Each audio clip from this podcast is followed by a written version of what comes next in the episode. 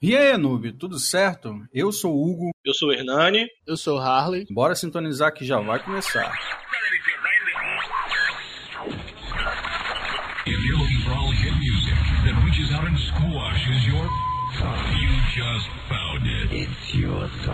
E sejam todos bem-vindos ao Noobcast. Fala galera, e começamos mais um Noobcast trazendo mais um assunto para vocês, juntamente com o Arley e com o Hernani, para a gente poder fazer aquele papo bacana, aquele papo gente fina com vocês, aquele papo de amigo, aquele papo saudável que de vez em quando rola uma farpinha entre a gente, mas nada que a amizade não prevaleça, né? E falando em amizade, aproveitando o gancho, eu já vou pedindo para você, se estiver vendo isso no YouTube, curte, cara, curte, compartilha o nosso podcast poder estar ajudando. Se você não curte escutar podcast pelo YouTube, nós estamos no Spotify, no Cashbox, no iTunes e basicamente em todos os gerenciadores de podcast. Então é simples, é só ir lá, tá seguindo a gente, tá botando o coraçãozinho, que eu não sei o que, que cada gerenciador faz, cada um faz uma coisinha diferente, mas segue a gente também para você sempre receber a notificação de podcast novo. Lembrando que os nossos podcasts saem de 14 em 14 dias, tá? Pode atrasar um dia ou outro, mas geralmente só atrasa um dia. Beleza, galera?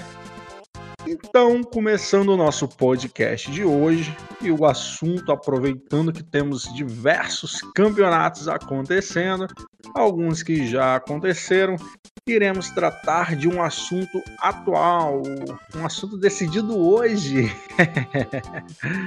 Furamos a nossa pauta e passamos esse assunto para frente, porque quem sabe faz ao vivo. Ô louco, meu. É, estaremos conversando sobre esporte, e-esporte, e-esporte, sei lá, esporte eletrônico.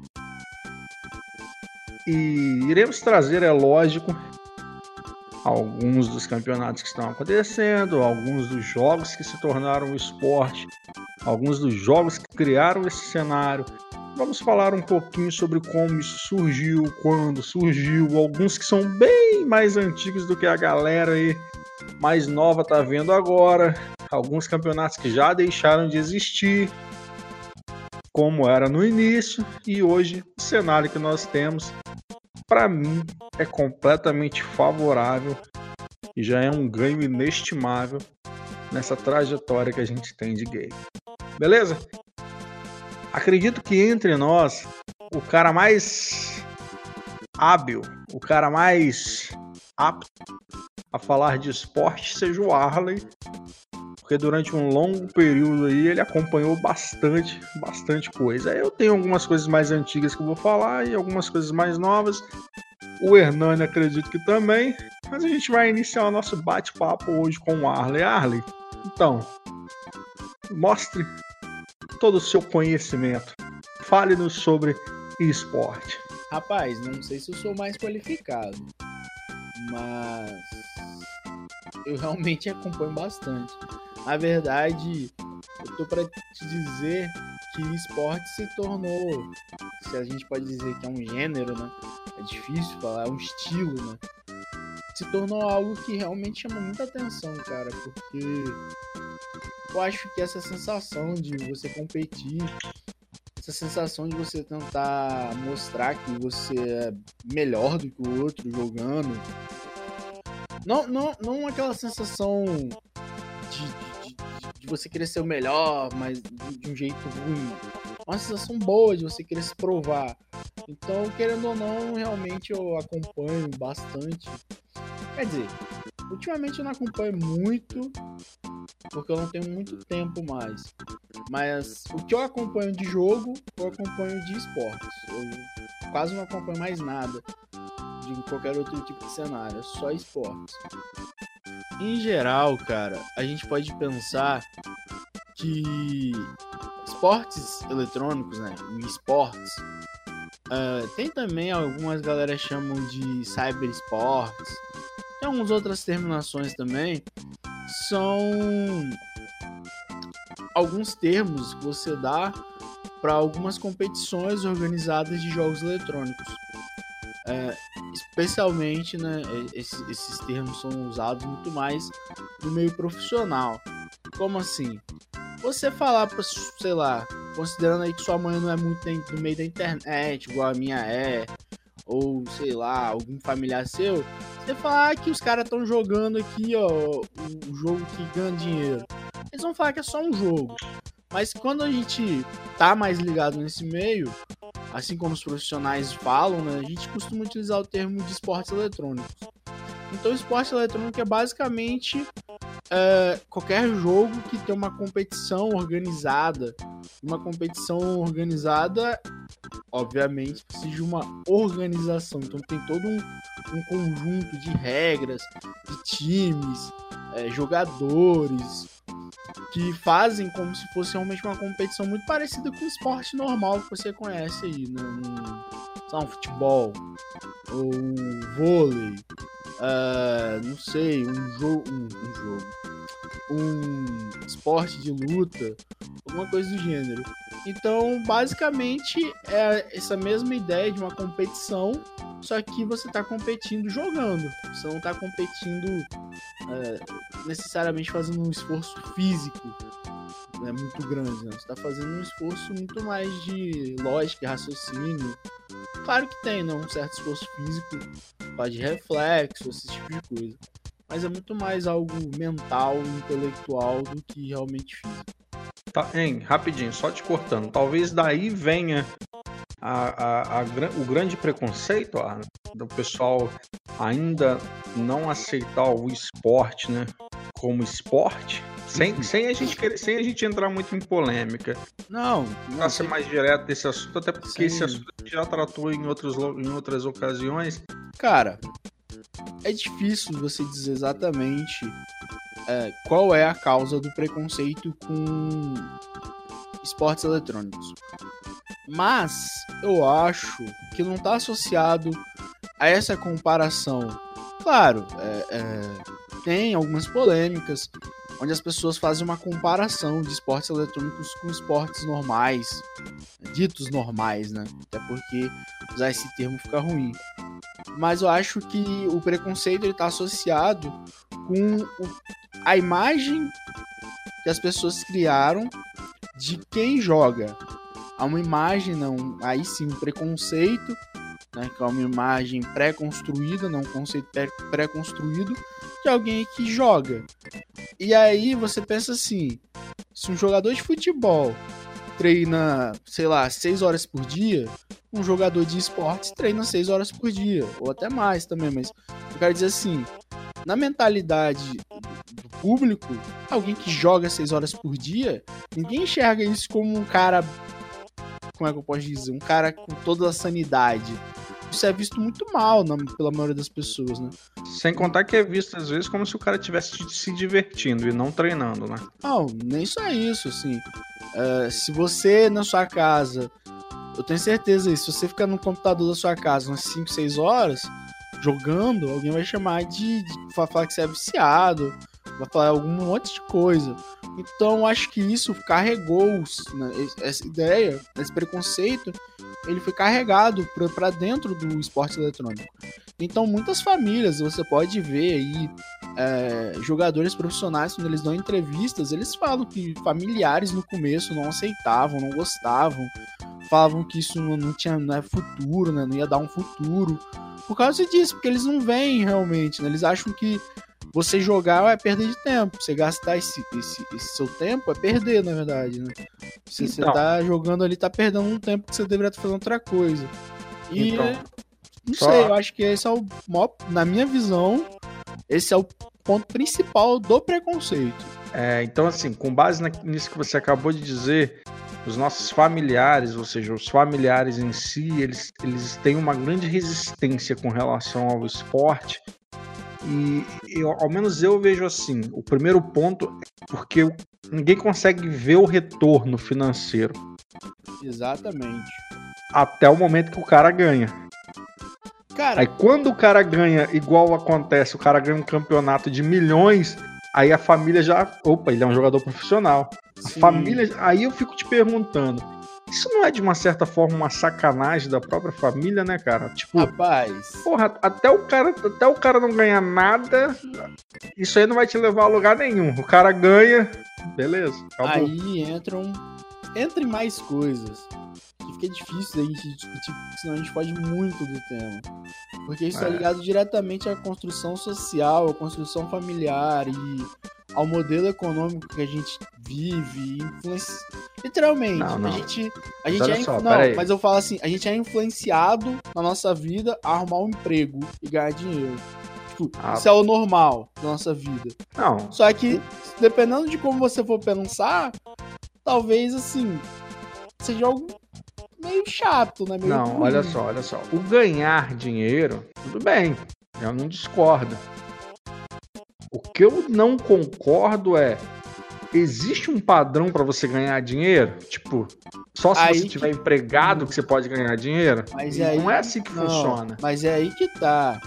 Você tem que pensar sobre o que é considerado socialmente mais seguro. Por exemplo, o mesmo problema que você levantou com jogadores de esporte é o mesmo problema que você pode levantar com quem resolve seguir uma carreira de música. É, não é normal você ver uma família incentivando a- é, é, um filho, por exemplo, nossos pais incentivando um filho a continuarem uma carreira de música. Ah, mas Não é, muito uma mais normal do que o, o algum Não, é, mas se mas você pode escutar muita gente, muitos pais falando, tipo, ah, além disso aí você vai fazer mais o que da vida? Ah, então vou jogar, um, jogar uma, uma pimenta aí no meio. E um trader, cara. O cara que mexe com a bolsa.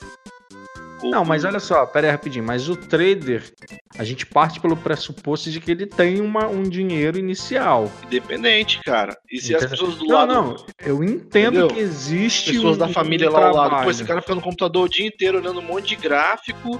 Pô, qual o trabalho que ele tem? Qual o trabalho é a mesma que ele coisa, tem? cara. Você É é trader, porra. é, é- é- é o que eu acho que funciona da seguinte forma: aquilo que você não compreende, você tende a demonizar. Eu é acho que é mais a questão de, como disse o Arley, construção, cara. Sim, A gente tá sim. acostumado ao labor, tá ligado? Você acordar 8 horas da manhã, 6 horas da manhã, pegar um ônibus ou pegar um carro e ir pro seu serviço e, e render. Ponto. Essa é a ideia que o pessoal tem. E aí, quando Exatamente, você. ó. É uma, é uma construção social, velho. Envolve muito mais coisa do que do que dá pra gente discutir aqui. Infelizmente, de uma forma que eu, eu acho infeliz mesmo, é, a gente vive preso a padrões. E o padrão é um padrão de você sair de manhã, ir pro seu serviço, trabalhar, chegar em casa cansado. Se você não chegou em casa cansado, você não trabalhou. Você chegar em casa cansado, exausto. Aí você vai jantar, sentar na frente da TV, assistir jornal, é, assistir algum filme, dormir e acordar no outro dia e repetir isso pro resto da sua vida. Isso é um padrão construído. Entendeu? Então, qualquer coisa que foge desse padrão, É muitas aí é- vezes é repreendido. Então, por isso aí é a exemplo, corrida dos ratos. então, por exemplo, é, ué. Então, por exemplo, você, você é jogador de esportes, é, você é músico, é, sei lá, qualquer outra coisa que você pensa que foge desse padrão, você, por alguma, alguma parte da sociedade, você não vai ser muito bem visto, entendeu? E é isso que acontece. Tá. Eu acho, pelo menos, né? Tudo isso eu acho, tá, gente?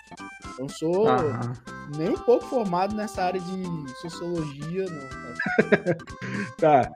Vamos voltar ao esporte. É, A gente estava comentando a respeito do termo e tal, e do, de como é o esporte. O Arley falou sobre cyber, cyber games. É, mas nem sempre foi assim, né, Arley? Nem sempre foi esse o termo que a gente usou e nem sempre a gente pensou que realmente chegaria no ponto que chegou. Vou dar um exemplo clássico, talvez os, os mais novos que estiverem ouvindo esse podcast não ouviram falar, mas nós tínhamos a WCG, né? World Cyber Games. Até o que? 2007, 2008? Mais ou menos por aí. Ou até hoje. Até hoje ainda tem, para falar a verdade, né? Ah, assim, É, só que antigamente o, o- ponto de, de games, né, onde era, era um cenário que supostamente era mais visto, era WCG, que era um campeonato que reunia diversas modalidades, com premiações escandalosas. Rapaz, eu lembro que teve, teve campeonato de premiação de 30 mil, velho. 10 mil dólares. Nós estamos falando de um campeonato que era considerado mundial. E, e, numa época que, tipo, não tinha literalmente times, não tinha apoio, não tinha nada. Entendeu? Na época ainda do StarCraft ainda, onde os campeonatos é, eram bem mais feitos naquela parte da Ásia ali, né? Que você tinha. Ali, ali basicamente sempre teve pro play, né? Foram onde começou bem mais cedo do que a gente. Do que basicamente a gente, não, do que basicamente o restante do mundo começou ali a questão de, de do, do esporte. Onde você já tinha campeonatos de StarCraft, Warcraft. Rapaz, pra você ter ideia, a WCG, a primeira que teve, ela teve campeonato de Age of Empires 2, cara. Tipo, Você literalmente vê. era era realmente assim o que a gente tinha de mais top de esportes na época. Não e... que Age of Empires seja ruim, tá, gente? Mas não. a gente sabe. Disso, hoje a gente sabe todas as limitações que ele tem, entendeu? Mas assim, tinha StarCraft, FIFA, Quake, uhum. Arena, né? Quake 3 Arena, Age of Empires. Isso só foi aumentando, né? Aí entrou Counter-Strike, que a gente uhum. deve falar mais pra frente aqui. E eu acho a WCG ela foi até 2010, assim.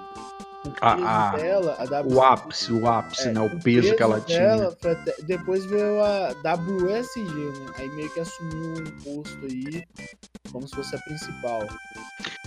Mas tá, então a gente pode falar que a WCG foi basicamente o berço ali, o início do esporte?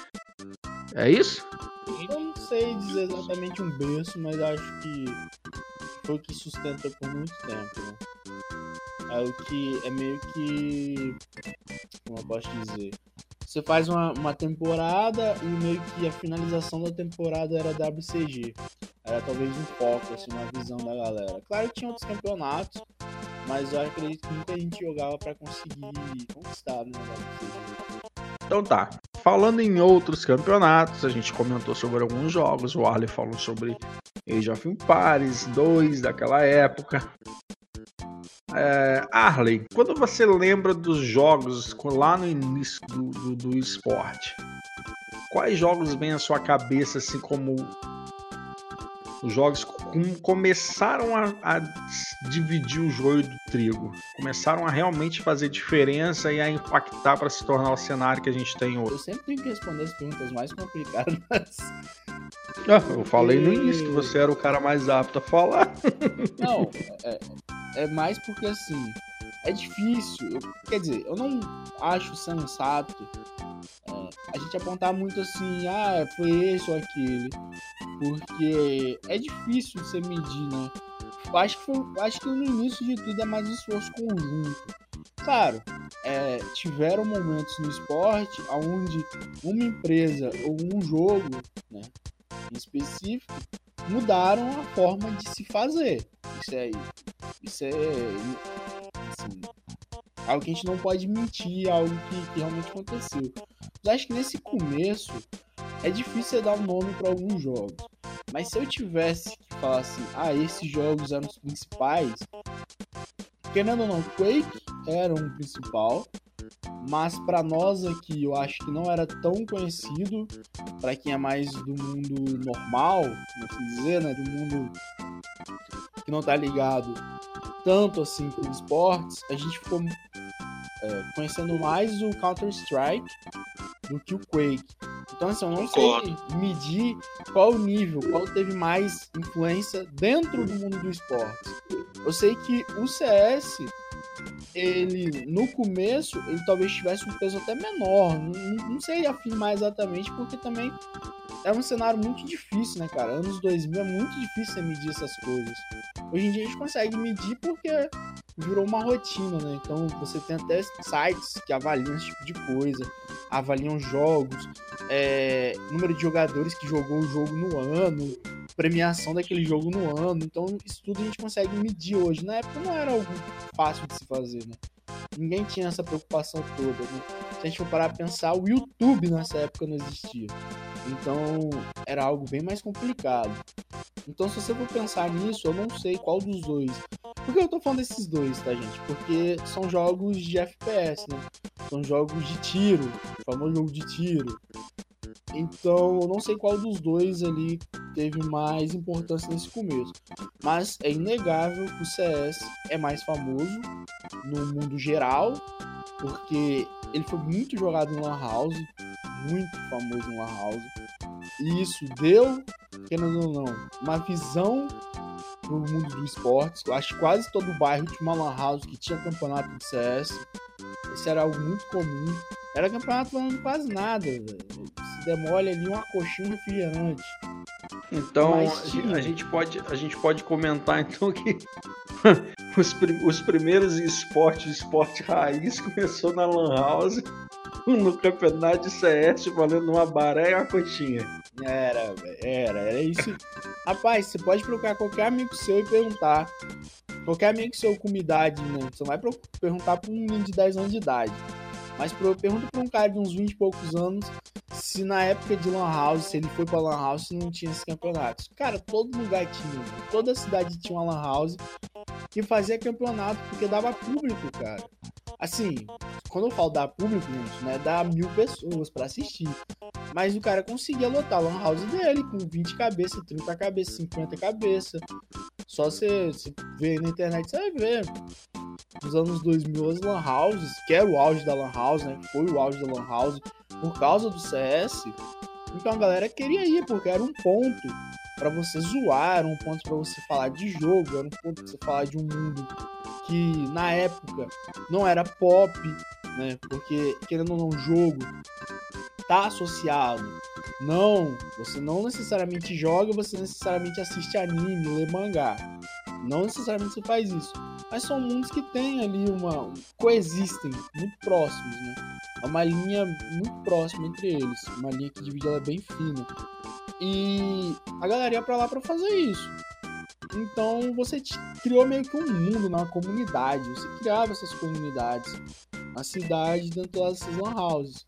Então eu acho que o CS teve o seu valor, mas talvez por amor a, a jogos de, de, RTS, e não só isso, né, é, é, é impossível negar, inegável, que o StarCraft tem total peso porque durante anos e anos e anos e anos, os maiores jogadores, os maiores profissionais de esportes eram de StarCraft.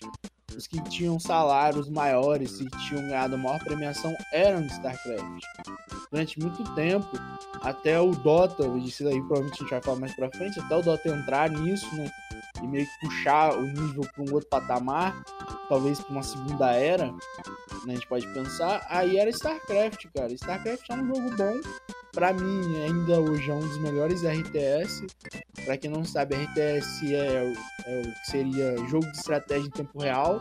Uma tradução aí mais direta. Real time. Aí, ó, Open English. Fisk, Fisk. Inglês é... e espanhol. É Fisk. English Town. Se a gente for pensar, eu acho que são esses dois jogos, cara. Na, na, minha mente, eu sempre penso nesses dois jogos. Quando eu penso em esportes mais antigos, eu sempre penso em CS 1.6, não é esse CSGO que você joga aí não, tá? CS 1.6, Raiz 1.5. 1.5 aquele, que aquele que, Nossa, aquele que você dava o tiro, a arma voava quase. É, cara, quem jogava aquilo lá sabe, lá são tempos de ouro, literalmente. Senhora, eu, lembro, eu lembro muito Aztec Dust 2. É. E o. E o StarCraft, cara. Mas eu acho que. Agora que eu paro de pensar, eu acho que era um divisor, né? Eu acho que a galera que jogava StarCraft era tido como se fosse outro nível de, de profissional do que a galera que jogava CS. CS era tipo o jogo da, da classe baixa, assim, todo mundo jogava. StarCraft era outro nível, que é, querendo ou não, ele tem uma mecânica mais difícil, né? Então, é, é quem aí... jogava StarCraft era tipo estrelinha do negócio. É isso que eu ia época. falar. StarCraft era o jogo do cara que tinha cabeça para jogar, meu irmão. É. Porque... Tem que pensar uma coisa, né, cara? Geralmente, quando, quando os jogos eram nas, nas Lan House, né? A, a, a sucessora das locadoras, é, cara botava uma hora. Uma hora, quantos fights de, de CS você tem e quantos fights de StarCraft você tem? Então, CS rende muito mais, né? Rapidinho, quem tiver curiosidade, é, procura aí Campeonato StarCraft 1 ou Campeonato StarCraft Brood, Brood, Brood War alguma coisa assim. É, vocês vão ver o que é um cara jogando e a tela do cara parece que tá piscando, meu irmão. Eu, eu, eu, até hoje eu não sei como aqueles caras conseguiam fazer isso. Porque antigamente se media a capacidade do cara jogar por uma coisa chamada APM, né? Que a gente chamava. Que era ações por minuto. Quantas ações o cara conseguia fazer em um minuto. E tipo, os caras que jogavam StarCraft, os caras tinham 350, 400 APM, cara. Você pensar que o cara fez 400 ações em um minuto. É, cara, é muita doideira, né? Você vê o cara controlando dezenas de unidades, é, é muito bom. Mas a gente poderia falar basicamente um podcast inteiro sobre StarCraft. Ou se você quiser saber como é mais ou menos uma jogabilidade de StarCraft, você vai no Google agora, escreve Zerg Rush. Pronto, Isso aí. como é que é o game. É verdade. Isso aí. É mais ou menos desse jeito. Então tá, o Arley trouxe aí, eu acho que os dois, os dois percursores. Eu acho que o Arley conseguiu. Quando eu digo percursores, eu não tô falando quem começou, tô falando quem gerou, quem deu ênfase, né? E, e o Arley trouxe os dois que eu acho que deram ênfase ao esporte quando ele ainda não era esporte, né? Quando ele ainda estava começando. É, o Arley deixou bem claro a respeito do, dos campeonatos de CS, onde a gente tinha os, os campeonatos de bairro, a divisão de, de base, quando você tinha o campeonato na sua lan house, alguma coisa assim. O Arley deixou bem claro e, e, e trouxe bem como eram os jogadores de, de StarCraft. Realmente era dessa maneira.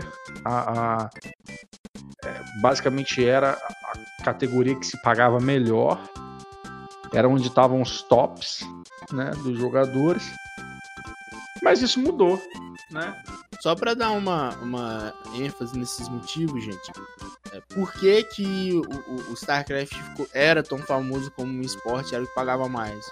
Causa da Blizzard, tá? Se você não sabe, StarCraft é da Blizzard. Se você não conhece a Blizzard e você joga, tem um problema. Porque é. é. difícil alguém que joga qualquer jogo não conhecer a Blizzard. Talvez é uma das empresas mais famosas e a dona de títulos assim. Qualquer top 100 aí de jogos, com certeza tem um jogo da Blizzard. Se não, top 50, top 10 aí, sempre tem um jogo da Blizzard. Então tá. É muito boa a empresa. É... Mas como eu disse, isso mudou. A ideia mudou. É, os jogos mudaram. E para você, Arley, o patamar mudou quando? Eu, eu, eu sei qual é a sua hum... resposta. Eu quero que então, você fale pra galera aí quando o patamar vou, mudou. Eu vou fazer uma escalada aqui, que é uma escalada legal. Eu acho legal a gente fazer. De 2000 até 2011, era difícil difícil você sobreviver. Na verdade, não que depois de 2011 ficou fácil, mas era difícil você sobreviver de esportes. Nesse período, você tem times brasileiros muito bons, tá, gente? Um time brasileiro que voltou nesses últimos anos de CS mesmo, que é a MIBR, ou Made in Brasil, que na época é, foi um time muito famoso, ganhou o que seria é, um campeonato mundial de CS na época, né? CS 1.6, se eu não estiver enganado. Eu não lembro agora qual, qual era específico, mas acho que era 1.6. Para deixar claro, esse time ele ganhou a ESWC de 2006. O time da Made in Brasil, ou MIBR, como a gente gosta de falar. Então, a gente tinha campeonatos, né? Nesse campeonato, se eu não me engano, ele pagou 52 mil. Eu acho que era dólares, né? Eu não, não sei exatamente qual era a moeda, mas se eu não me engano foi em dólares. 52 mil dólares. O time brasileiro ganhou, mas eram 52 mil dólares. Aí, em 2011, e eu pude acompanhar, a gente teve uma mudança que ela foi uma mudança muito estranha para quem tava no mundo. Não estranho porque, nossa, é uma aberração. Não. É estranho porque ninguém tava acreditando, cara, no que tava acontecendo. Em em 2010 surgiu LOL. Ah, não. É, não. Mas surgiu em 2010. 2009, se não me engano. Essa informação de quando o Dota surgiu não é uma informação fácil de se obter. Porque se você for procurar, o Dota foi lançado em 2013. Mas ele ficou em beta desde 2000 e alguma coisa. Mas beleza. Vamos lá. Em 2011, pode cortar a parte de 2010, tá? É porque não adianta eu falar a data, porque nunca vou achar essa data para confirmar. Em 2011, a gente teve um boom. Mas esse boom, ele veio surgindo de uma ideia que foi. Tinha um joguinho chamado Dota. É, é difícil você também não conhecer Dota ou conhecer algum jogo que derivou disso, né? Que veio dele. Não que ele seja o primeiro do gênero, mas ele foi o que melhor fez o gênero na sua época. O Dota 1. O Dota, que era um mapinha de StarCraft 3, a expansão, que era o Trono de Gelo, Trono Gelado, sei lá como é que é a tradução hoje.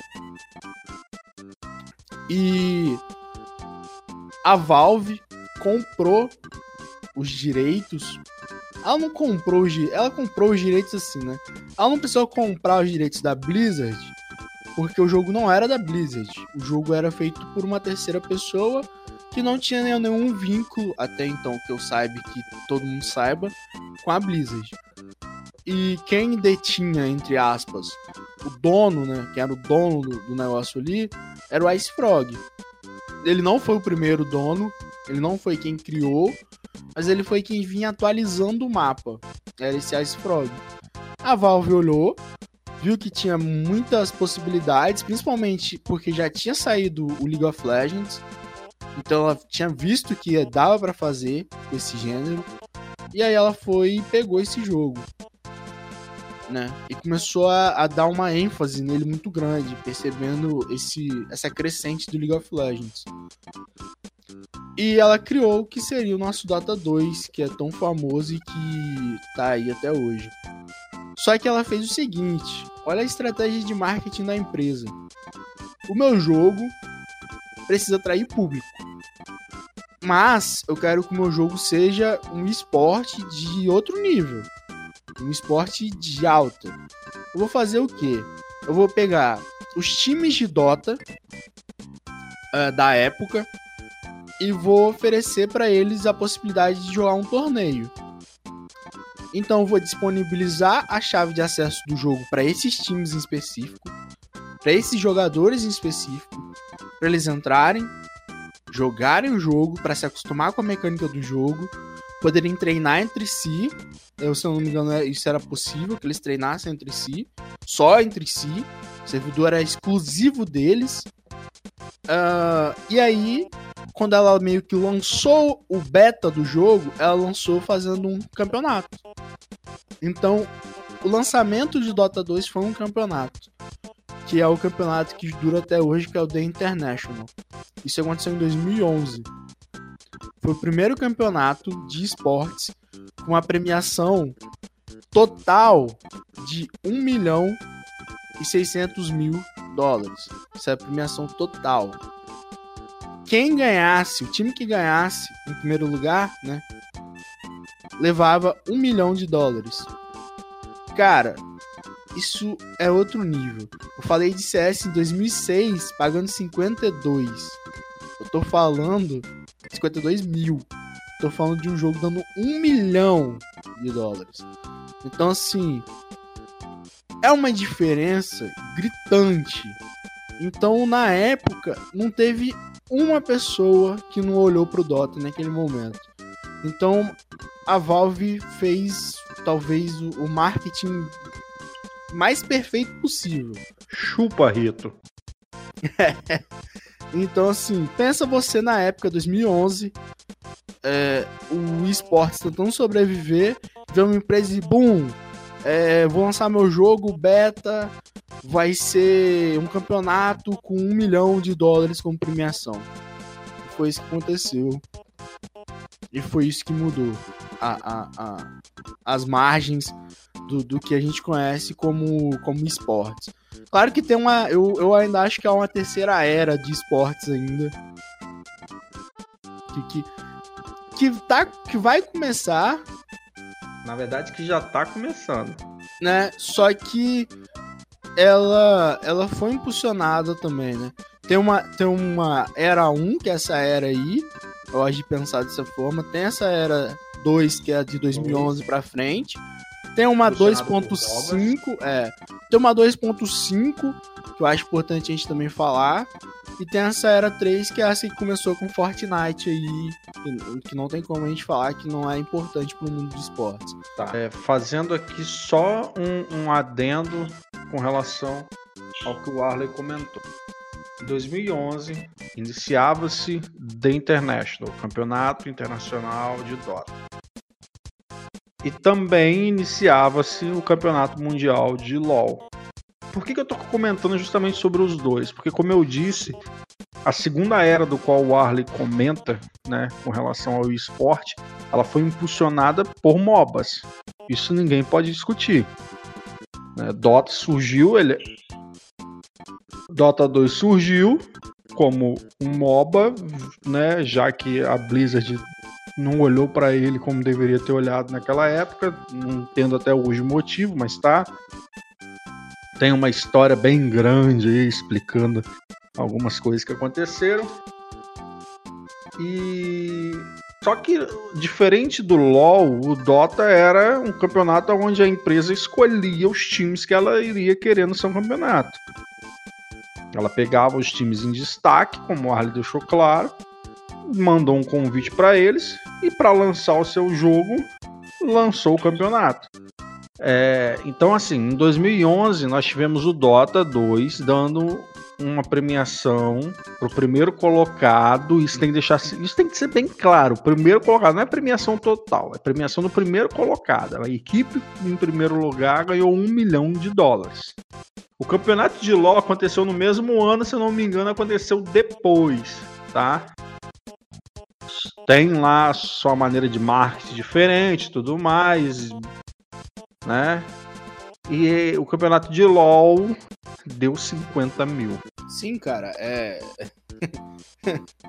é eu, eu, eu não, muita não estou... diferença. É, eu não estou querendo comparar propriamente dito esses valores, porque logo no outro ano o LoL também botou o campeonato em um milhão e tal. Mas o que eu tô querendo dizer é que o, o próprio LoL veio com a mentalidade antiga. Exatamente. Ele veio com a mentalidade de uma premiação baixa. Ele não veio com a mentalidade de, de uma, de uma premiação para mudar o cenário. Então, tipo, eu, eu coloco o LoL como um dos fatores que alterou o cenário. Mas o principal quem moveu isso pro próximo nível foi o Dota, não tem como. Porque se ninguém do mercado seguisse o Dota, eles iriam perder. Porque todos os pro players iriam querer jogar o quê? Dota. Porque era o que dava dinheiro. Não adiantava. E ainda é o que dá dinheiro hoje por premiação. São coisas diferentes que ainda a gente ainda vai tentar abordar aqui hoje também. Mas por premiação, todo mundo ia querer jogar Dota. Todo mundo ia querer se profissionalizar no Dota e se tornar pro play. Então o que, que ele fez? Obrigou que todo mundo subisse o nível de suas premiações. Ou você sobe o nível de suas premiações, ou a próxima geração de jogadores, de pro players, vai todo mundo migrar pro Dota. Então, tipo, a Valve fez e só teve pra, a coragem de fazer o que deixar... eu acho que ninguém quis dar o passo, entendeu? Sim.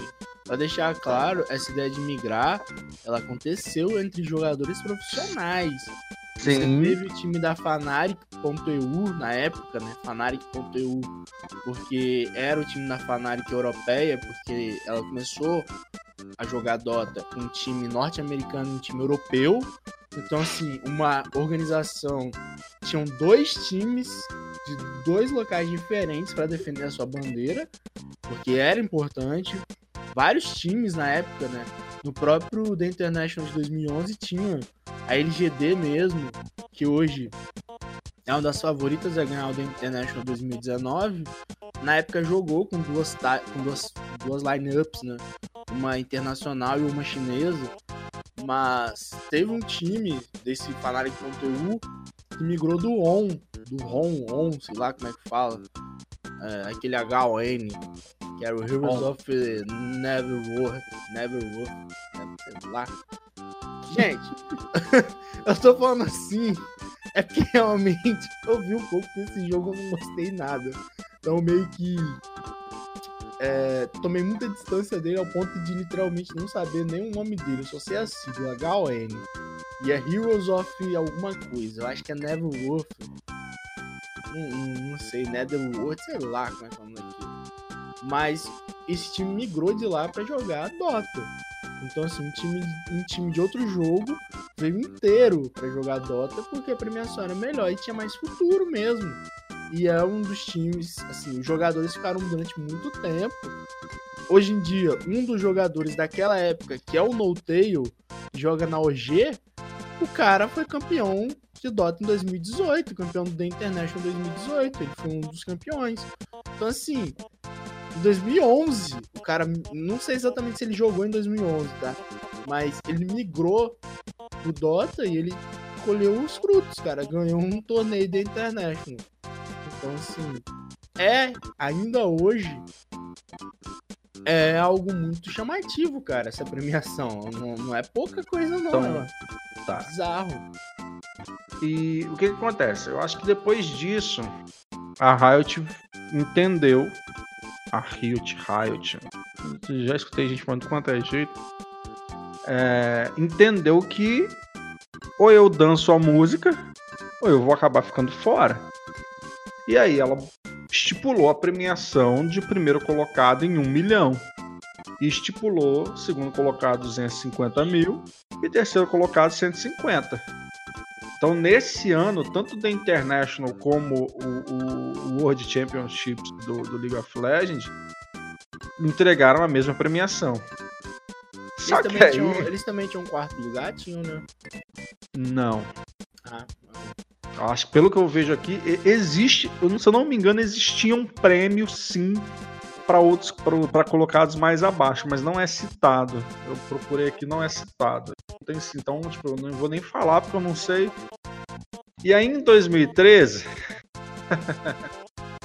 é, eu acho que o Dota falou: pera aí, um milhão tá pouco, porque começou a gente chegar perto vão aumentar essa esse prize novamente novamente jogada de marketing é, a gente tá falando da Valve, a gente tá falando do Game News, velho. O cara sabe o que tá fazendo. Vamos, vamos jogar um pouquinho a mais. E aí. Ela já sabia quanto que rendia a, a, o campeonato, né? Por isso que ela aumenta o preço. Não, mas aí que tá, ela não só aumentou o preço. Ela fez uma jogada para poder aumentar o preço que existe até hoje. E ela só foi melhorando. A, a, Valve começou o que ela chamou de Compendium. Você compra o Compêndio, que eu não lembro se naquela época já tinha nível, eu não lembro como é que era naquela época. Hoje, hoje em dia eu compro, eu sei como é que é. Mas eu sei que você tem níveis, esses níveis é, fazem você ter. É, como é que é o nome, Arlen? Não, não, não é benefício. As roupinhas, as paradas, mapas, skins. Skins não, que skin é, é, é no LoL tem dotas, os, os sets mesmo, entendeu? Os itens que você consegue modificar e trocar lá. E parte. Era, só pra deixar claro, gente, era um como, como era o compêndio da época, e ele resiste até muito tempo. É um livro, compêndio, né? Você abre ele, tem como se fosse um livro, ele tem uma capinha bonitinha, isso é tudo virtual, tá, gente? Isso não é, não é físico, não. Ele tem uma capinha bonitinha, se abre, tem lá The International, Dota 2, Championship, etc. Aí explica o que é o torneio, Aí fala sobre os times que tem no torneio, fala onde vai ser. É, você faz predict, né? isso já tinha lá desde 2013. Você faz predict de quem vai ficar em primeiro e segundo lugar na, class na classificatória do leste, na classificatória oeste. Você tinha isso também. É, além disso, além disso, você fazia predict de qual herói seria mais picado, acho que qual herói seria mais, mais picado, mais banido, que daria Fish Blood, não sei o que, esse monte de coisa. É, N coisas, previsões que você poderia fazer durante é, o. Pra quem joga, é mais fácil de entender.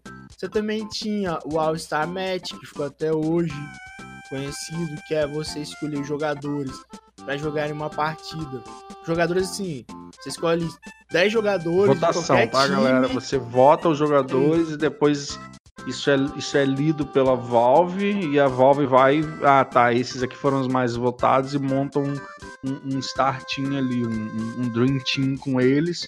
E fazem dois times e eles jogam entre si, entendeu? É, é, um, é, um, é uma partida mais. Isso aí, é uma partida de zoeira com, melhores, é. com os melhores jogadores, não. Os jogadores mais carismáticos. Isso aí. Geralmente o mais carismático vai, né? Nunca é o melhor, é o mais carismático é a falar a, do próprio a, Dandy. Que... É a turma que joga, né? É a turma que joga, é a turma que escolhe, então eles vão escolher o que eles estão afim de assistir. Tá, mas. E então... já tinha na época também Corra, essas coisas, isso tudo já, já, velho. Já. Então, customizáveis do jogo você ia ganhando conforme você ia subindo o nível do seu compêndio e você subia o nível do compêndio jogando. Nessa época eu acho que não tinha como você upar ele com dinheiro, não. Já tinha como, né? Não, era só aquilo ali. Seu mix então, isso fez com que o prêmio do, do TI subisse para 1 milhão 437 mil.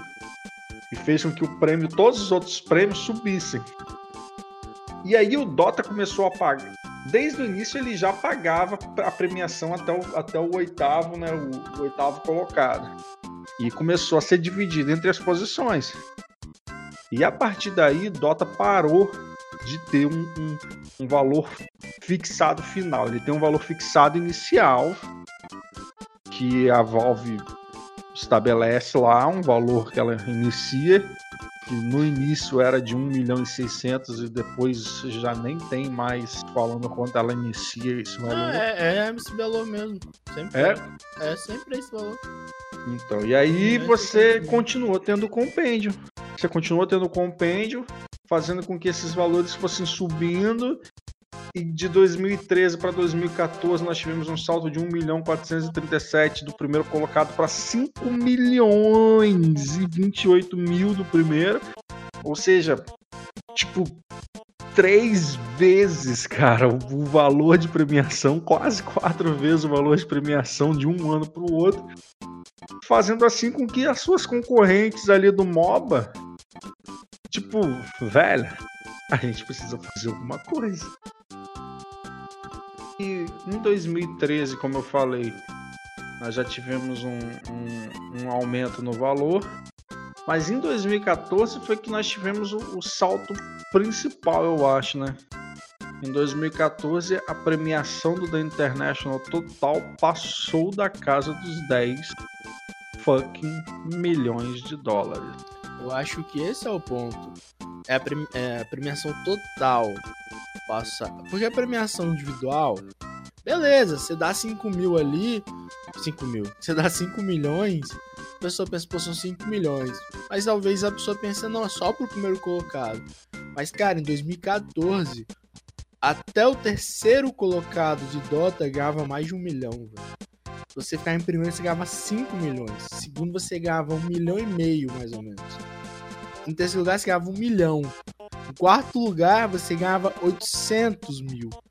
Até o oitavo lugar, você ganhava mais de meio milhão de dólares. Então, assim, é uma premiação que a gente pode ser que assim, o valor abrangente, isso é algo que, eu, que é bastante importante a gente explicar aqui, pra gente entender qual é a importância do Dota no cenário de esportes.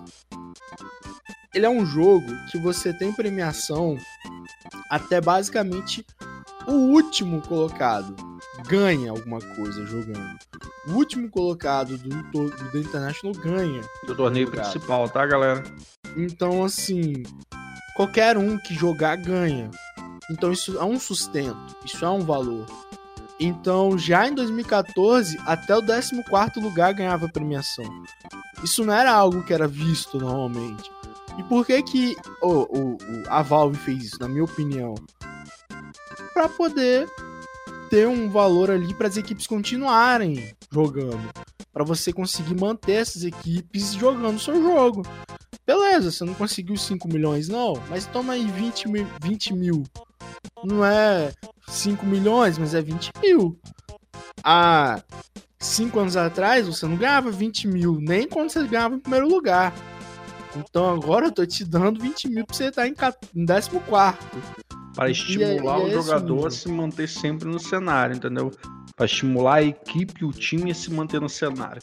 E aí a gente pode falar da grande diferença entre a, a maneira de gerenciar o seu negócio entre a Riot, entre a, a Riot e a Valve. Que é justamente essa é a grande diferença entre eles. E talvez isso seja o ponto mais é, é, abrangente de uma maneira geral. A Riot criou um, um ecossistema, um ecossistema que, que, que é, é, se alimenta ali sozinho do próprio cenário. Né? Isso aí é indiscutível. Eu não vou discutir aqui se a tática é certa ou errada. Mas todos os jogadores do circuito de, de LoL ganham dinheiro. Ponto. Ganham dinheiro como? Streamando, patrocínio, a própria empresa paga, e são formas de ganhar dinheiro. Então a, a Riot profissionalizou como se você fosse um empregado da empresa. É basicamente isso. Você se torna um, um, um funcionário Riot. Né, para jogar os campeonatos, ganhar e aí vai. No Dota não. A Valve não fez isso. A Valve falou: "Não, não vou te pagar para você jogar. Eu vou te pagar para você ganhar. Se você ganhar, o prêmio tá aqui. Se você chegar entre os, os primeiros, o prêmio tá aqui. Como você vai chegar lá, o problema é seu. Aí é óbvio que com o passar do tempo as coisas foram melhorando. Você começou a abrir vaga por continente, você tem a vaga sul-americana, você tem a vaga norte-americana, você que tem a, a, a ainda, asiática. Ainda dá pra gente fazer um podcast futuro discutindo sobre existir ou não vagas continente por continente aí, gente. Dá, dá pra é. gente fazer uma discussão se isso é bom, se isso é ruim, o que isso e aí, causa, eu, ve eu vejo assim, ba basicamente eu vejo que hoje é, o Dota tentou tentou de uma certa forma criar uma coisa parecida com o que o LoL já vinha fazendo. Porque o LoL já tinha essas classificatórias regionais, tanto que nós temos aqui hoje no Brasil o CBLOL que dá vaga para o campeonato mundial. Se os times daqui têm potencial para jogar, não sei. Eu não opino com relação a isso. Cara, é igual e é diferente, velho. É, é, igual, mas é diferente. A, a, ideia é igual. A ideia, o conceito. É, mas ela, ela é igual, mas a gente tem que lembrar que o Dota hoje né? Já que a gente tá falando necessariamente de, de um esporte muito grande que a gente tem hoje, o Dota hoje tem a sua liga, que é chamado de Dota Pro Circuit, onde os melhores times, os melhores times são aqueles que ficaram melhores colocados em determinados torneios durante o ano, recebem um invite direto para poder jogar. Então, Era uma certa quantidade vai direto para lá. Então, essas classificatórias, elas acontecem, acontecem, mas acontecem com as vagas que sobram.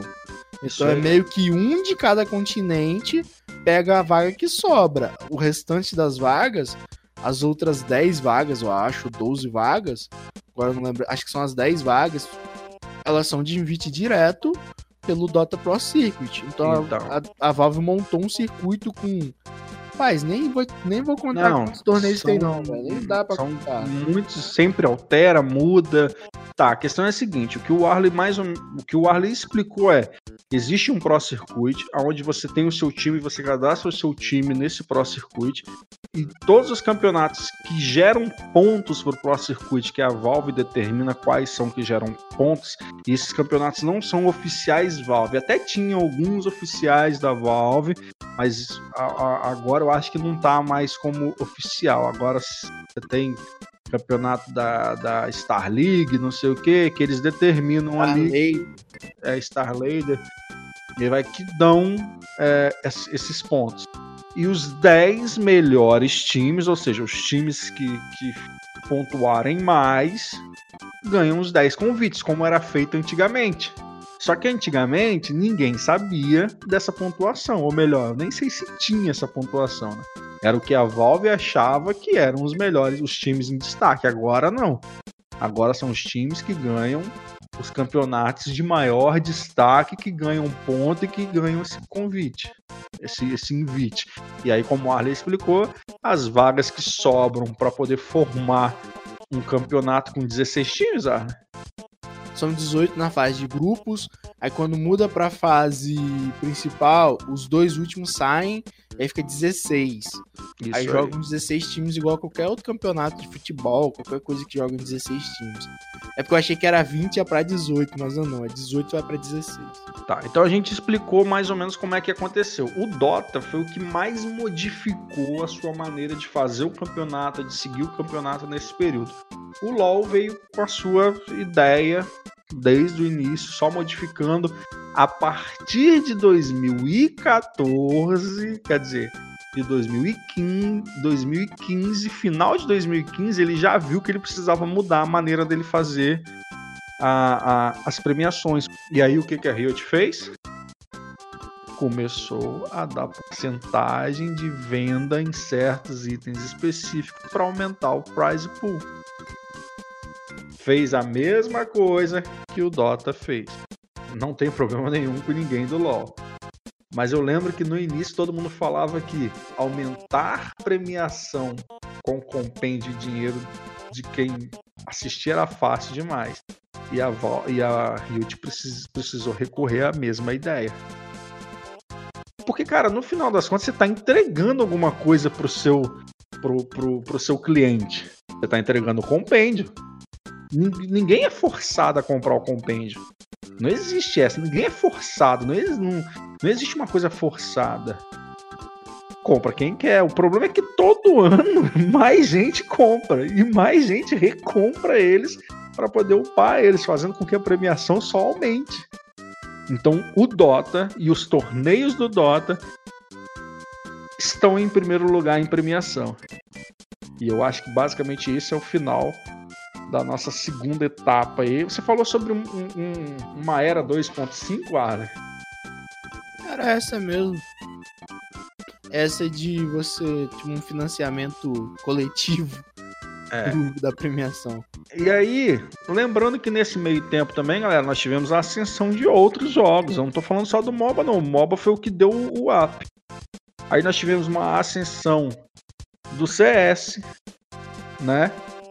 CS voltou, é, é, voltou não, né? Começou a se pagar melhor.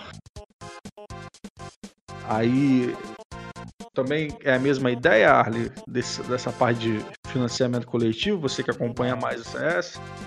Não, não, não. É um valor fixo e a forma é diferente porque eu não sei necessariamente. Talvez por causa da dinâmica, né? A dinâmica do CS é diferente, os itens é diferente. Tudo lá é bem mais Não, particular, né? Então, por isso, não, acho que não tem Esse não tem na cabeça da Valve essa ideia de tentar fazer, né? Até porque o Dota 2 e o CSGO, que são os jogos da atualidade, são da Valve. Mas É. ela, não, ela não atua da mesma forma nos dois jogos, né? Ela tem políticas diferentes em cada jogo. O CS vive com as Majors de CS, que são campeonatos, são chamados de campeonatos internacionais, né? São os mundiais de CS. Não é um só que acontece, tem vários durante o ano. É, tem uma outra ideia de como você joga, o que você precisa fazer para participar. Tem também umas vagas que elas são sempre garantidas. Acho que os seis primeiros colocados sempre jogam todas as majors, que são chamados lendas, né? A, a, o CSGO tem essa ideia de lendas. Tem time brasileiro que é lenda, que é a MBR. É um time considerado lenda. E esses lendas, eles são convidados para jogar todos os Majors. Contanto que eles continuem chegando, se não me engano, é dentre os, os seis primeiros. Né? Você vai continuar sendo uma lenda. Você caiu, aí você tem que jogar a, a qualificatória. Mas funciona, funciona de uma forma bem diferente, assim. Tem uma, tem, é como se fosse administrado por, por outra empresa, quase. Uhum. E, e, vendo desse mesmo bolo, nós tivemos o quê? A ascensão do Rainbow Six Siege, Rainbow né? Six Siege. Que nós temos times brasileiros que jogam campeonatos internacionais e nacionais de Rainbow Six. Talvez com premiações abaixo de um, de um, de um Dota. Sim, são, premiações abaixo, são abaixo. Mas você já começou a ter o quê? uma criação de mais campeonatos e uma ideia de mais times brasileiros jogando mais campeonatos. Então, o esporte começou a se vitaminar aí, meu irmão. E dessa forma nós tivemos depois criações de jogos. Cara, jogos de celular, cara, começaram a ter premiações, cara. Clash Clans, é... Teve, teve um aí, meu Deus. É, é esse mesmo, que é o Clash Clans, que foi um dos mais falados. Clash, não é Clash Royale, não? É, Clash Royale, isso mesmo. Clash Royale. Que começou a ter, a ter campeonato, jogo de celular tendo campeonato, cara. Vê só. E aí a parada começou a crescer. E aí o esporte começou a aumentar cada vez mais.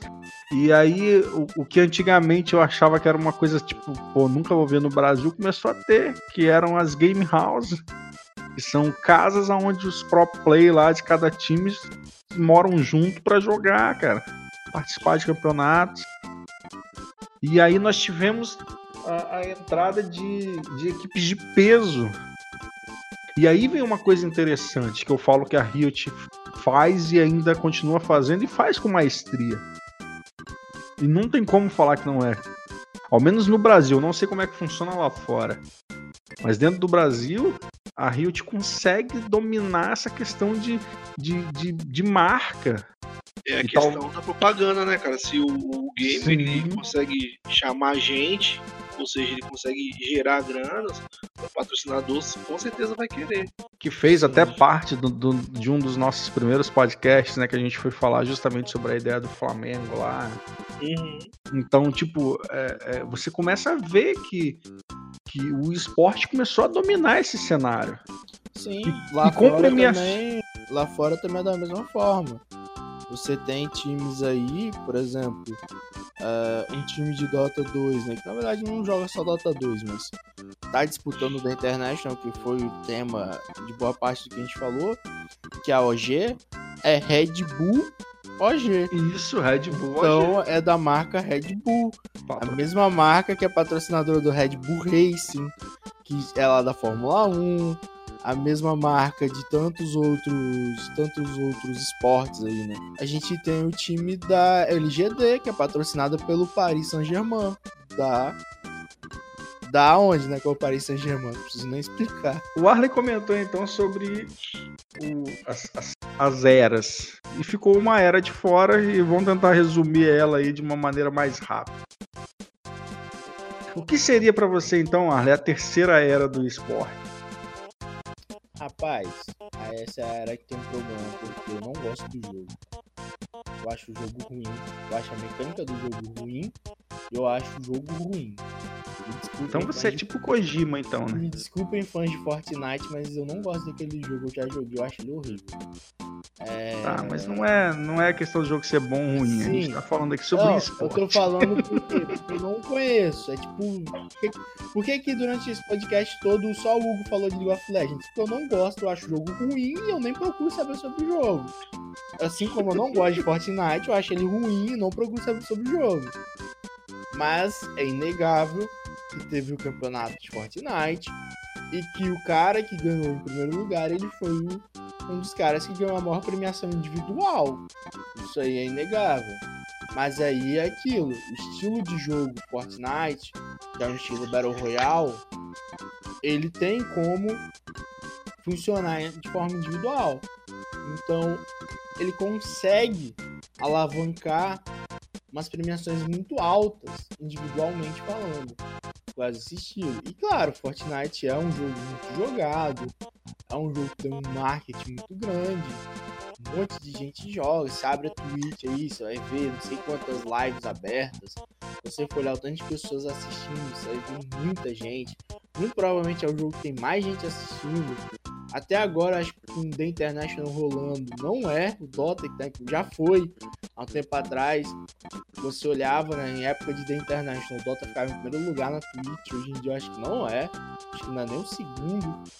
Ah, e aí, infelizmente, a galera gosta do jogo. Infelizmente não, felizmente, porque querendo ou não, quanto mais atenção pro esporte, melhor para todo mundo. Então, é, é essa era onde você tem jogadores valendo bastante, jogadores individuais. E aí eu tô falando de Fortnite por causa do campeonato. Mas você começou a ter streamers de jogo, de jogos assim, streamers individuais que começaram a valer dinheiro.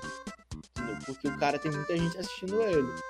Então você passou para um outro nível que é pessoas valendo muito. Aí sim você chega nessa parte de transações. Então assim, a transação interna dentro do jogo, ela não é tão grande. Você não vai ver ninguém dando muito dinheiro para ter um jogador. Até porque eu acho que nem é assim que funciona, cara. Em geral, o jogador convida o outro porque ele tem simpatia, gosta, alguma coisa do gênero. Não, não vejo. Os times que estão em primeiro lugar do, do- da classificatória, nos jogos de grupo, eu não vejo necessariamente eles escolhendo o jogador que é melhor. Eu vejo eles escolhendo o jogador que melhor encaixa na composição do time. Só que a gente chegou no momento onde você tem muitos jogos individuais. São os Battle Royales que surgiram por aí. Claro que tem é, como jogar em modo de times, tá, gente? Mas ele é muito famoso pelos jogadores individuais. É um jogo individual. Onde essa pegada individual é forte. É você teve essa transação pra Mixer aí. Nossa, foi uma porrada de dinheiro. Calma aí. Então, pra mim, eu acho que a gente tá entrando numa outra era por causa disso. A gente tá entrando numa era onde não tá mais só o campeonato valendo dinheiro. A imagem também tá valendo dinheiro por causa de alguns jogos que tem uma pegada mais individual estarem surgindo de uma forma maior. Não o estilo, tá, gente? Porque Battle Royale é velho. É, eu posso falar que Battle Royale surgiu jogando Bomberman, mas muitos vão achar que eu tô zoando. De uma É, certa forma é. mas se a gente for pensar, o primeiro Battle Royale no estilo foi talvez o mod de Arma 3 de Battle Royale. Então, assim, já é um modo que já, já tá aí caminhando há um certo tempo, tá? Então, tem crescido. E eu acho que mais jogos desse gênero, assim. do qual o próprio Kojima criticou, né? O quê? Ele falou que é, criar Battle Royale é uma coisa muito fácil. Cara. eu. Cara, eu não posso concordar. Discordar dele, não, mas eu tenho que dizer que foi um pouco de, de despeito dele com relação à parada. Tipo, Não, eu acho que é mágoa. Então, é o que eu tô querendo te dizer. Porque, se eu não me engano, se bem que eu não sei se foi ele que fez, mas o, o, o Metal Gear, o mais novo agora que lançou, ele tinha um modo multiplayer que supostamente ia acabar virando um, um Battle Royale, né? Ele é Battle Royale. Ah, é? Então. É. Mas eu acho que não foi o Kojima Mas que não foi o Kojima que fez. Por isso que ele é puto, com certeza. Então, mas cara, voltando a Fortnite, igual você comentou. Vamos lá. O Campeonato Mundial de Fortnite teve uma premiação maior um pouco que 30 milhões. Então, supostamente, ele tinha sido a maior competição dada, ele tinha sido a maior premiação, é, prize pool no caso, né, total dado em um campeonato. Teve a maior premiação individual. Talvez isso altere agora com a premiação de Dota. Não sei. Pode ser. Talvez. Mas eu achei uma coisa muito interessante. Foram 40 mil jogadores que disputaram a vaga. E depois teve o, o, o campeonato principal, né? o evento principal, que levou 90 jogadores. Entre esses 90 jogadores, isso eu estou falando do solo. Você teve um ganhador, e além disso, além do ganhador, os outros jogadores, os outros 89, ganharam 50 mil. Quer dizer, minto, porque primeiro, segundo e terceiro lugar ganharam premiações maiores.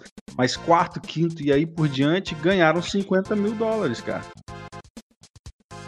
Então todo mundo levou um prêmio de consolação de 50 mil dólares para casa. Então nós estamos falando de 90 pessoas disputando, onde você vai ganhar de qualquer jeito se você ficou entre esses 90.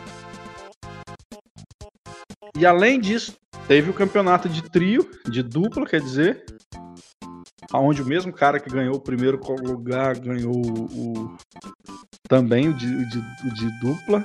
Então, tipo, a premiação dele passou dos 4 milhões, se você for somar os dois. E você já tem um campeonato que vai ser feito agora, que é uma liga aberta, onde dará premiação de até 4 milhões para os brasileiros, porque parece que está sendo dividido né, entre vários pontos. Aí tem lá, primeiro lugar, 24 mil, segundo lugar, 12 mil, mas isso é toda semana. Então toda semana vai ter um, um campeonato, vai ter um, um, uma disputa, e no final lá vai fazer uma somatória dos pontos, e quem ficar no, no com os pontos maiores recebe 120 mil dólares, entendeu? Aí 120 mil, 54 mil, 36, blá, blá, blá, blá, até chegar a 1.200. Isso aí é um, um campeonato de trio. Então nós estamos vendo Fortnite, né, que é da Epic Games, tendo um investimento pesado. Entendeu? Então, talvez essa seja a terceira era, né, Arley, chegando seja sim. É, onde você vai ter um torneio. E, não, e cara, é indiscutível. A, a, a, Epic Games ou tá rasgando dinheiro ou tá nadando em dinheiro. Um dos dois ela tá fazendo. Com a Twitch lá bombando, deve estar tá ganhando muito dinheiro. O que você tem? É, a Epic Games agora tendo a, a Epic Games Store. Vou fazer um jabazinho para ela aqui. Toda semana você tem games sendo distribuído de graça. E cá para nós games novos, cara. É, é, é, essa semana agora mesmo foi aquele Mutante Road to the Eden, uma parada assim. Que tá de graça lá. Tipo, o jogo lançou final do ano, início do ano, não sei. Se você for olhar o preço dele para comprar na Steam, ele tá saindo por, por 60 reais, 67 reais, e lá na Epic Games tá de graça. Então, galera, já sabe, né? Faz o cadastro da Epic Games. É, depois eu vou até botar a hashtag Epic Games, arroba Epic Games, pra ver se a Epic Games vê a gente. E, cara, nós vamos chegar aonde com essas premiações? 100 milhões? Ah, a empresa puder pagar, negão. E tipo, nós estamos falando disso numa empresa que não fez compêndio, cara. Quer dizer, eu acho que chegou a fazer. Ou não sei se fez. Mas se não tem, vai ser uma forma de começar a ter. Ah, é o Battle Pass. Todo mundo agora tem Battle Pass. É o Battle Pass, ela tem o Battle Pass. Então, tipo, já pensou se ela pega uma porcentagem disso? Pro, provavelmente ela deve ter feito, não tem como.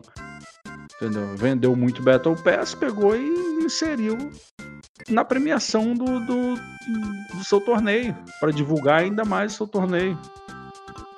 Não tem nem como falar, velho. É muito dinheiro rolando em cima disso. A indústria por trás do esporte, além de tudo, é uma indústria milionária, cara. é, cria milionários muito rápido. O cara jogou, ganhou, ganhou 3, 4 milhões, acabou. Esse cara mesmo do da Epic Games, o moleque tem 16 anos. 16 anos, o cara tem uma fortuna de mais de 4 milhões de dólares. Mas foi só uma comparação para a gente poder demonstrar como que, que teve o boom. Tá? Como que mudou, aonde que foi o divisor de águas, aonde que foi aquilo que aumentou. E trouxe com fatos, isso aí você pode pesquisar na internet aí, não precisa nem fazer uma pesquisa diretamente falando sobre qual foi o, só você pegar os valores, você vai ver que são os valores que a gente falou aqui, e você vai entender que realmente a Riot, no primeiro campeonato dela, ela não teve a intenção de mudar o que já vinha sendo feito. Ela não tinha essa ideia de modificar isso. As, você ainda ia continuar ganhando a mesma coisinha de sempre. Você ainda ia continuar com a premiação baixa no início. E aí, querendo ou não, o Dota foi, opa, vamos jogar esse lá pra cima, meu irmão, que a galera tá ferrada. Mas o bom é que todo mundo tentou acompanhar, tenta acompanhar a Riot com seu modelo de negócio, a Valve com seu modelo de negócio, a Epic Games com seu modelo de negócio, transformando assim jogo em negócio e transformando o jogo em uma coisa que sim pode deixar de ser só um jogo, um joguinho. Arley Hernani, suas ponderações finais, se despeçam da galera, por favor. Então, galera, tá acabando. Obrigado por terem escutado mais um podcast, né? Sempre bom agradecer, porque você tá aqui até agora é porque você gosta a gente falando, o que eu já acho bem difícil, né? Mas se você chegou até aqui, muito obrigado, valeu por ter escutado. Novamente, a gente tá falando única. Ah, novamente, a gente tá falando única e exclusivamente com base no que a gente acha e com base em qualquer outra coisa que não tem embasamento nenhum. Então releve aí, não leve nada pro pessoal. É, tirando o fato de que o crítico LOL, isso aí pode levar pessoal, tá? Depois pode procurar ir lá no Facebook, no YouTube, xingar ele, mandar aquele tweet nervoso, reclamando, pode fazer isso aí. É, é isso aí, gente. Se você acha que teve algum outro momento que foi importante pro esporte, comenta aí se teve algum outro jogo que a gente não citou. Quer dizer, muito provavelmente tem N outros jogos que a gente não citou, tá? A gente citou os que a gente acha mais importante a partir da nossa visão de mundo de esportes, tá? Mas talvez a sua visão de esportes é outra, talvez você acompanhe outros jogos, é, um outro tipo de cenário que é diferente. Então, comenta aí, deixa nos comentários você acha de tudo aí, beleza? Falou, falou. Gente, valeu por ter ouvido a gente até agora. Esse podcast foi bastante longo mesmo. Falei muito porque realmente a, a, a, essa parte de, de MOBA e esse tipo de jogo não, não acompanho, só dou os pitacos de leve. E nisso eu comentarei sobre o que você acha do assunto, o que você acha dessa questão de transformar jogos em, em modelo de negócio, em profissão, é, realmente falando. E não esquece de avaliar esse podcast, onde quer que você esteja ouvindo ele. E até mais. Do mais, chupa Riot. Valeu, falou. Fomos.